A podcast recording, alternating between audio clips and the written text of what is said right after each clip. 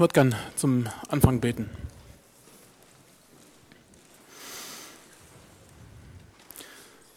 Danke, Herr, dass wir dir begegnen können, dass wir dich erleben können als ein Gott, der uns entgegengekommen ist, der uns von Herzen liebt, von ganz tief drin und dass es eigentlich nichts gibt, was im Weg stehen muss, weil du alles weggeräumt hast, weil du Platz geschaffen hast, weil du die Arme ganz weit aufgemacht hast.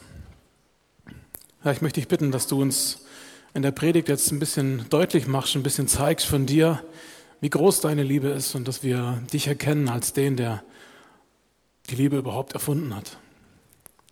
Amen.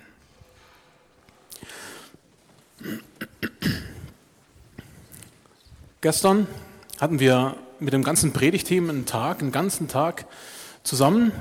Einen tollen Tag, einen super Tag mit geistlichem Tiefgang, mit äh, viel Nachdenken, großer Leidenschaft und ganz viel Spaß. Ich war den ganzen Tag weg. Das kommt ja bei mir immer wieder vor. Und wenn dann der Moment kommt, wenn ich die Wohnungstür aufschließe, kommt es manchmal auch vor, wenn es zur richtigen Uhrzeit ist zumindest, dass dann irgendwo eine Stimme kommt, Papa, und man kommt fast nicht zur Tür rein und wird schon fast schon umgerannt von meinen Kleinen, meine zwei Goldschätzle, Lena und Hanna. Freudestrahlend, voller Begeisterung laufen sie mir entgegen. Die Lena kann man fast nicht halten, will mir sofort erzählen, was sie den Tag über gemacht hat, was sie so gebastelt hat, gemacht hat. Und ist total stolz. Und ähm, das, man könnte sagen, ist was völlig Normales, Banales. Aber es ist für mich so ein Moment, ähm, wenn ich so meine zwei Süßen mich angrinsen sehe und dann auch noch frisch gebadet, duften nach Pfirsich. Super, großartig. Ich habe solche Momente oft und doch ist mir oft nicht bewusst, meistens eigentlich nicht bewusst, wie viel Segen ich da eigentlich erlebe, wie viel Segen ich da ähm, erfahre dadurch. Man könnte sagen, es ist ein heiliger Moment, ein heiliger Moment mitten im Alltag. Und immer wieder geht es mir so, da ertappe ich mich dabei, wie ich minutenlang meine Kinder beobachte, wie sie schlafen und wie ich es einfach total cool finde. Wie ich sie einfach ähm, großartig finde, wie sie so da liegen, selig schlafend. Ist ja nicht immer so. Aber ähm, das sind solche Dinge, wo man vielleicht im Kleinen merkt, wie großartig eigentlich das Leben ist. Und es ist natürlich auch, klar, ist jedem klar, der Blick des Vaters. Die eigenen Kinder sind natürlich immer die coolsten, großartigsten, schönsten, begabtesten. Der Blick des Vaters. Für mich aber auch ein Stück geistliche Wahrheit, die da drin steckt. Später noch mehr dazu. Mir jedenfalls tut es unendlich gut, wenn die Kinder mir sagen, hey Papa, ich hab dich lieb. Und ich sage ihnen das auch so gut zumindest wie jeden Tag. Und ähm, eigentlich wird es einem nie langweilig, das zu sagen. Ich hab dich lieb. Gestern Abend hat Lena dann erwidert, das weiß ich doch, das höre ich doch ständig. Und ähm, das soll man ja auch. Ja. Ich wünsche euch das auch, dass ihr das immer wieder hört, von welcher Stelle auch immer. Ähm, ich wünsche es euch auch, dass ihr das wahrnehmt als eine Aussage, die Gott euch entgegenbringt, die Gott euch spüren lässt. Ich habe dich lieb. Wir haben eine spannende Predigtreihe vor uns. Lieben und lieben lassen. Ist so ein schönes Bild äh, von Michelangelo, glaube ich. Ähm, diese Berührung Gottes und des Menschen, die Erschaffung Adams ist es, glaube ich. Ähm, wenn ich richtig mich erinnere, in der Sixtinischen Kapelle, ähm, der Moment, wo Gott dem Menschen begegnet auf schöpferische Weise, ganz besonders einmalig. Und trotzdem geht es jetzt um, bei, dem, bei der Predigtreihe nicht um was Einmaliges, sondern um was Regelmäßiges, um was, wo wir uns drin einüben können. Lieben und lieben lassen.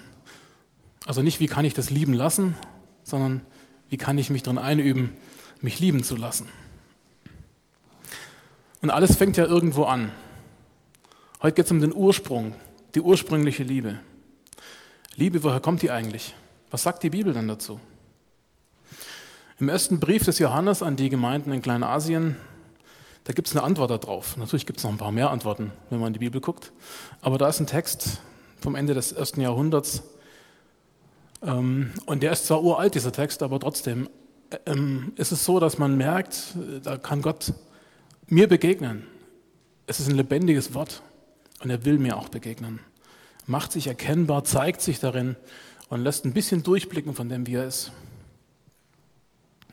Der Apostel Johannes, der wird zwar nicht in dem Brief genannt, also man kann spekulieren, ob es ist oder nicht, aber der wehrt sich darin gegen einige Leute, die die Meinung vertreten, naja, das mit Jesus und so, ja, schöne Show, so richtig Mensch geworden ist er doch nicht und äh, Gottes Sohn sowieso nicht und überhaupt seien Menschen gar nicht so wichtig, sondern es geht vor allem darum, dass man eine höhere Erkenntnis hat.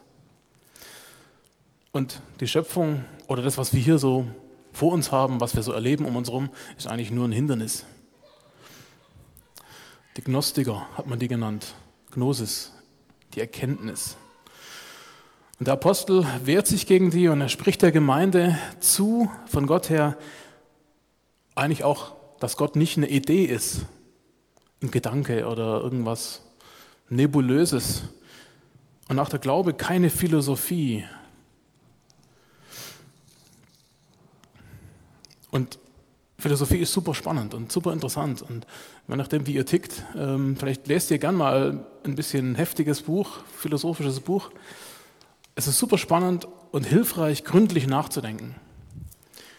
Und es hat auch eine gewisse Sexiness, so kluge Gedanken zu hören, zu lesen, auch noch mehr die selber zu fabrizieren. Aber es geht im Glauben gerade nicht um was Abstraktes. Und das macht Johannes hier deutlich. Es geht im Glauben darum, dass ich mich auf eine Liebesbeziehung einlasse, vertrauensvoll, vielleicht einen kleinen Schritt nach dem anderen kleinen Schritt auf Gott einlasse. Und Gott als der Größere schließt einen Bund mit mir als dem Kleineren. Und das macht er, das ist das Erste, was man da entdecken kann, genau da, wo du bist.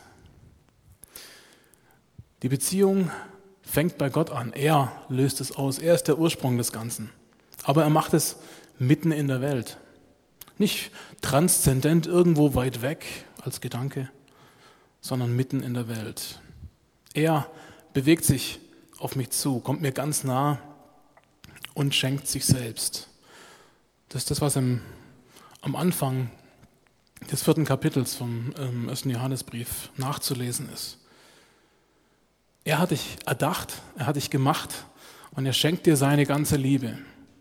Nicht Liebe auf Bewährung, erstmal ein bisschen und dann gucken wir, was draus wird, sondern alles auf einmal.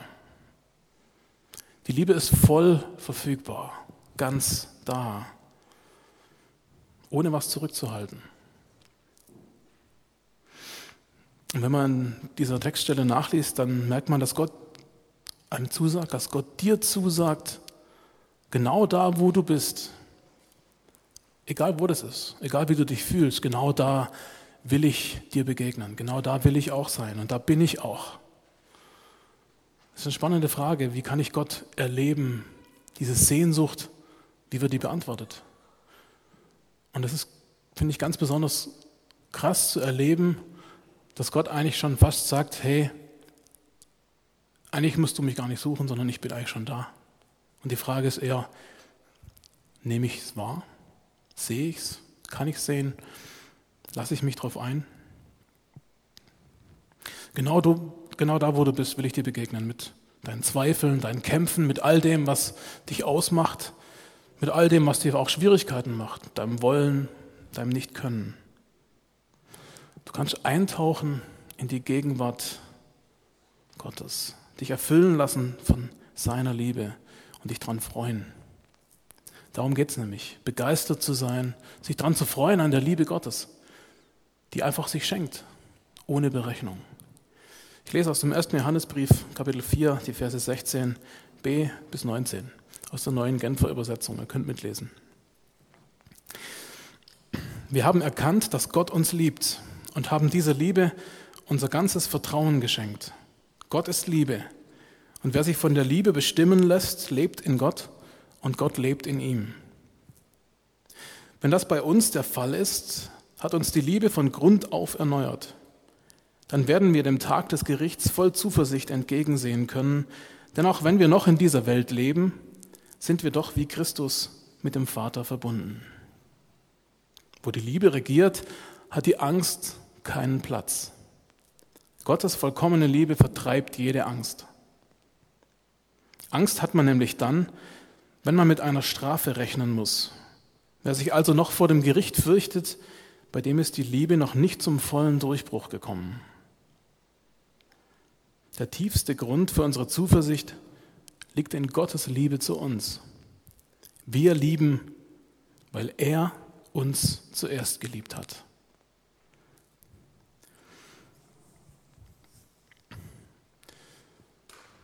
Wie wäre das? So richtig ganz und gar im Flow Gottes sein. So richtig den Fluss spüren, wie er so durch, dann durchfließt. Das fiel mir dann zuerst ein, als ich das gelesen habe. Wir lieben, weil er uns zuerst geliebt hat. Das ist eigentlich total cool. Durchdrungen sein von Gott selbst. Er füllt mich an und er macht es möglich, dass ich lieben kann. Und das ist Leben pur. Das ist, glaube ich, auch eine Dynamik, die man gar nicht anders beschreiben kann als Leben pur. Das, das Positive, was Gott durch seine Liebe uns schenkt, andere auch spüren können, andere uns abnehmen können und abspüren. Vielleicht ist es das, was du erlebst, vielleicht ist es aber auch das, vielleicht ist es was ganz anderes, was du erlebst. Vielleicht eher so, dass du dich fühlst wie ausgetrocknet, ich habe da mal was vorbereitet.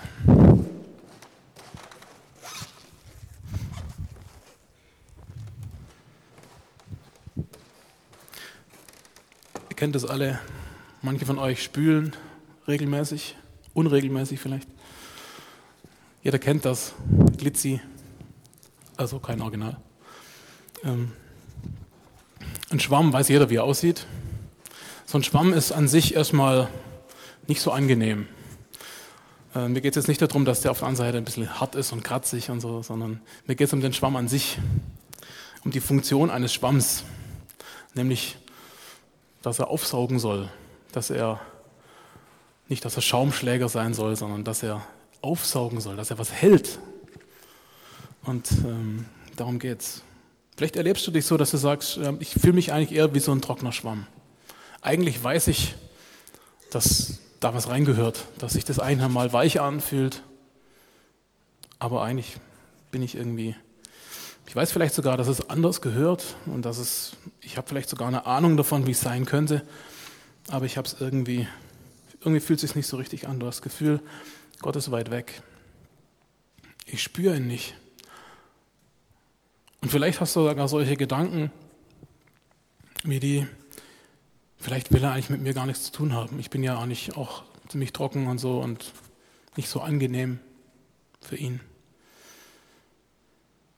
Vielleicht ist es sogar so, dass du sagst, naja, ich genüge ja nicht mal meinen eigenen Ansprüchen, wie soll ich dann Gottes Ansprüchen genügen? Und es ist eigentlich klar, wenn man die Bibel kennt und wenn man das ein bisschen mitkriegt, was Gott so einem darin vermittelt, ist klar, keiner kann Gott genügen an sich. Keiner ist gut genug, um Gott zu begegnen.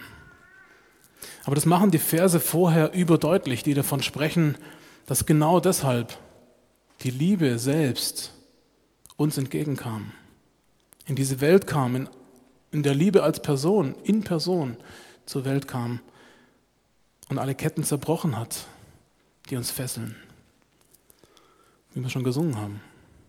In Christus bist du frei. Das ist das, was dieser Text auch mit ausdrückt. In Christus bist du frei, nämlich angstfrei. Wie befreiend ist da die Aussage, keine Angst. Gott sagt dir dazu, du musst keine Angst haben, keine Angst vor mir haben. Die hat keinen Platz mehr, wenn meine Liebe dich anfüllt, wenn meine Liebe dir begegnet. Wenn die Liebe Gottes dich ausfüllt, passt es nicht mehr rein. Alles Trennende ist in Christus überwunden. Das, was er getan hat, reicht aus. Gilt für mich auch. Angst ist ja ein Wort, im Wort steckt es ja schon drin. Angst kommt von Enge. Angst macht eng, macht mir das Lebensgefühl eng, fühlt sich einfach nicht gesund an. Und eigentlich ist es genau das Gegenteil von dem, was Gott will. Dass wir das Leben erleben als Fülle des Lebens, als das, was Gott uns schenken will, dass wir das annehmen von ihm und dass wir es so leben, wie es eigentlich von ihm gedacht ist. Und dann ist es echt wirklich die Fülle, dann ist es wirklich ein großartiges Leben. Angst macht eng und Gott liebt es aber, unsere Füße auf weiten Raum zu stellen, heißt es mal in der Bibelstelle. Und in dem Text ist ein schönes Wort drin, das heißt Zuversicht. Zuversicht gibt es bei Gott. Nämlich die zu Gott-Sicht, die manchmal auch in einem Moment, wo wir uns als eher trocken erleben, als eher kratzbürstig oder als unpassend oder als saft- und kraftlos, dass er uns deutlich machen will, hey, da gibt es mehr. Da gibt es eine Realität, die du vielleicht momentan nicht wahrnehmen kannst, aber die ist schon da. Die ist in Kraft. Du kannst darauf sehen, was er schon sieht. Ich kann sehen, was, worauf er mich aufmerksam macht. Und das macht er immer wieder. Er macht das ständig. Gibt so ein schönes Wort, wo ja auch mit Thema des Briefes ist, Gottes Erkenntnis. Was heißt das? Erkennen, drüber nachdenken, wer Gott ist und dann irgendwann sagen, ich hab's, Heureka, in der Badewanne oder wo auch immer. Ist es das? Gottes Erkenntnis? Der Text macht eigentlich klar, dass es das nicht ist, sondern dass es ein Erleben dessen ist, wer Gott ist. Gottes Erkenntnis meint nicht, dass wir von ihm wissen, sondern ganz praktisch ein neues Sein erleben, einüben in Gott zu sein, in ihm zu bleiben, damit die Liebe durchbricht.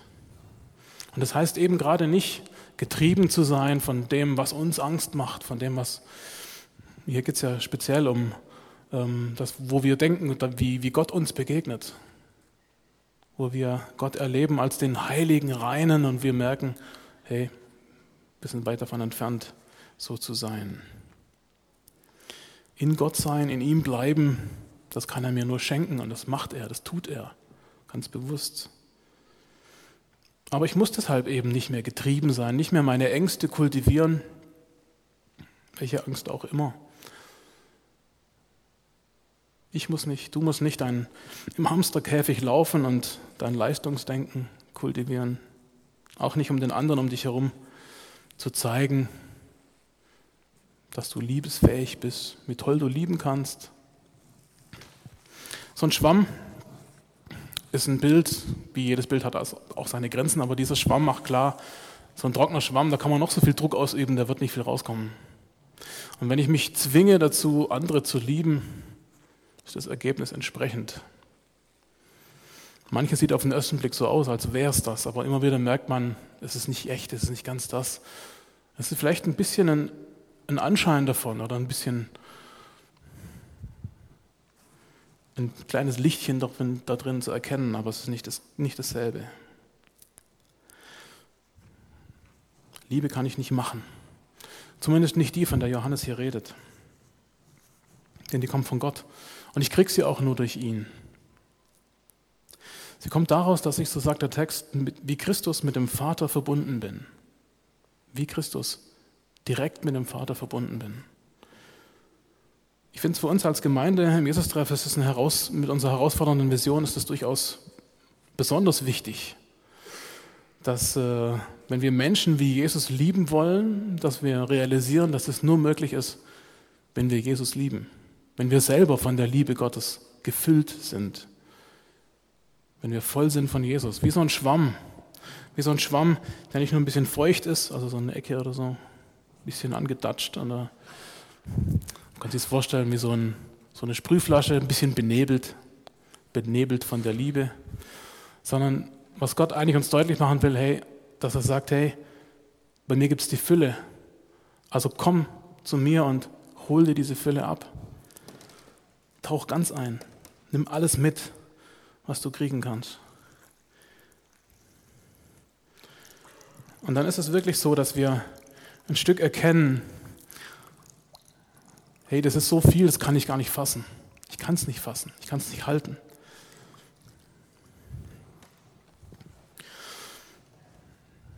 Gottes Liebe aufsaugen, darum geht's. Gottes Liebe ist so groß, dass ich die gar nicht erkennen kann im Sinne von verstehen. Aber was ich kann, was mir Gott zuspricht, ist, dass wir sie aufsaugen können, in uns aufnehmen können, uns davon prägen lassen. Und es geht mir auch als hauptamtlicher Theologe so, dass ich immer wieder neu einüben muss, ähm, was das heißt, mich von Gott füllen zu lassen, von seiner Liebe prägen zu lassen. Unmittelbar von Gott lieben zu lassen. Immer wieder kommt es vor, dass man irgendwas vorbereitet, zum Beispiel eine Predigt oder irgendwas anderes, und dann merkt, naja, ich habe jetzt irgendwie schon ein, äh, ein klares Raster, mit dem ich gucke, was muss da passieren und so und was stelle ich mir vor. Ähm, dass man so Momente realisiert, wo man einfach sagt, hey, ich kann mich gar nicht unvoreingenommen auf den Text einlassen. Ich kann mich gar nicht darunter stellen und das Kreuz und sagen, ich will jetzt auf dich gucken, Gott. Ich will dich erleben. Und das Herz meine ich eigentlich. Ja. Ähm, Gottes Liebe sehen in dem Text, in dem, wie er mir begegnet. Und das Kreuz kann man das manchmal auch. Ja, und da sieht man das genauso, wie er mir begegnet. Aber solche Momente gibt es, wo ich mich schwer tue, mich direkt ansprechen zu lassen, weil ich schon einen Filter vor Augen habe oder eine Brille aufsetze. Oder. Und ich denke, solche Momente kennt jeder, der schon mal eine Bibelarbeit vorbereitet hat oder anders. Und eigentlich ist es ein Moment, wo man dann aufpassen muss und merkt, hey, da ist was nicht mehr rund. Da bin ich nicht mehr in der Lage, auf Gott zu hören, Gott direkt zu begegnen, sondern ich habe den Eindruck, ich ich bin der Filter für Gott oder ich sehe vieles gar nicht von dem, wie er mir begegnet. Bei diesem Text ging es mir so, dass die Frage war, und ich mir diese Frage gestellt, er mir diese Frage gestellt hat, ist dir eigentlich bewusst, und dieses Bild mit den Kindern, die auf mich zurennen vorher, das war für mich so ein Moment, wo ich das geschnallt habe, ist dir eigentlich bewusst, wie sehr ich dich liebe? Was Vaterliebe wirklich heißt? Wie groß die eigentlich ist? Ich bin ja nicht der beste Vater, ich versuche einer zu sein, aber ich bin noch ein, ein, äh, ähm, ja, ein Marginalbild von dem vielleicht, was, was Gott an Liebe hat. Und bei diesem Text war es mir so, dass ich gedacht habe, hey, ist dir eigentlich klar, dass Gott dich anschaut mit einem ganz weichen Vaterherzen. Und dass es eigentlich das Schönste ist, in diese Arme reinzulaufen und einfach diese Liebe zu genießen. Einfach in Gott zu sein, präsent zu sein, ja, wie so ein Schwamm aufzusaugen, was Gott mir schenkt. Seit ich Vater bin, verstehe ich die Vaterliebe tiefer als vorher. Und äh, ich wünsche euch, den Männern zumindest, dass ihr das, diese Freude auch erlebt. Irgendwann mal, wenn es dann dran ist. Ja. Das ist eine Dimension, die ähm, die erweitert einfach die, die Erkenntnis nochmal. Das ist einfach nochmal ein anderes Erleben. Und, doch ist es immer noch ein Lernprozess, ein Liebe-Lernprozess. Die Vaterliebe, wie Gott mir entgegenkommt, das kann ich immer wieder neu begreifen. Lieben lassen kommt aber zuerst.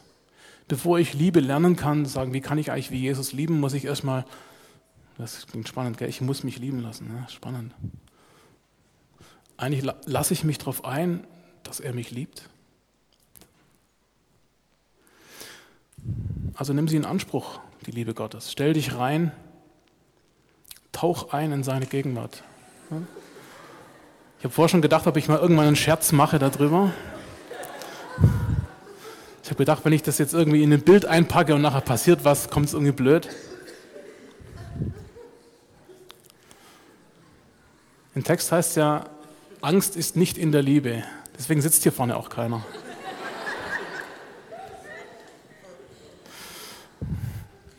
Aber es ist ein schönes Bild, dass die Liebe runterkommt. Oder?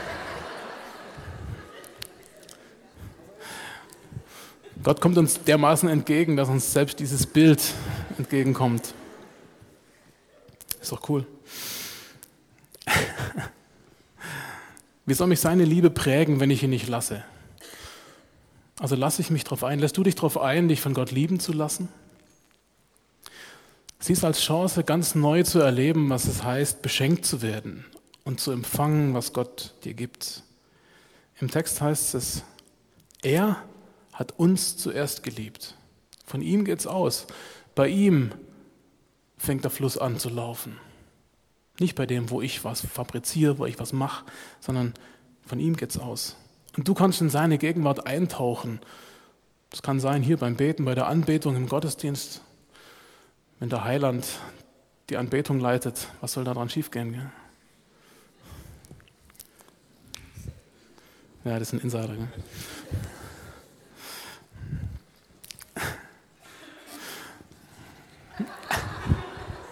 Danke für den Tipp.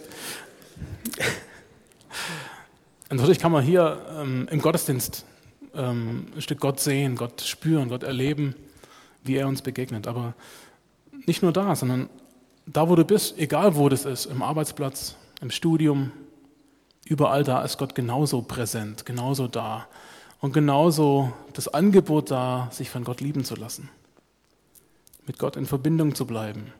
Es kann sein, durch eine ganz einfache Sache, zum Beispiel eine Erinnerung im Handy, SMS von Gott, wie auch immer, sowas in der Art, ein Kärtchen im Geldbeutel, wo man beim Scheine rauszücken vielleicht dann merkt, hey, halt mal inne, Zeit für Gott. Zeit an Gott zu denken. Lass dich erinnern, dass er dich liebt.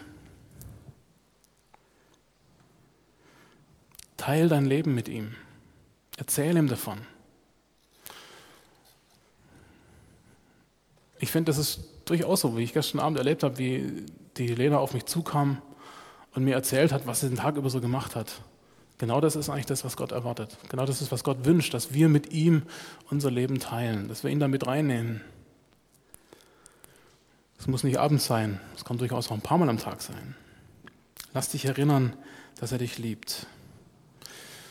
Und lass ihn auch mal regelmäßig in dein Leben reinsprechen. Wir haben ja den Vorteil, dass wir, anders als die Leute damals, eine, eine Bibel haben, wo schon sehr viel Inhalt drinsteckt, wo schon sehr viel gesammelt ist, von dem, wie Gott erlebbar ist, wie Gott uns liebt, wie Gott uns entgegenkommt, was wir von Gott ähm, wissen können.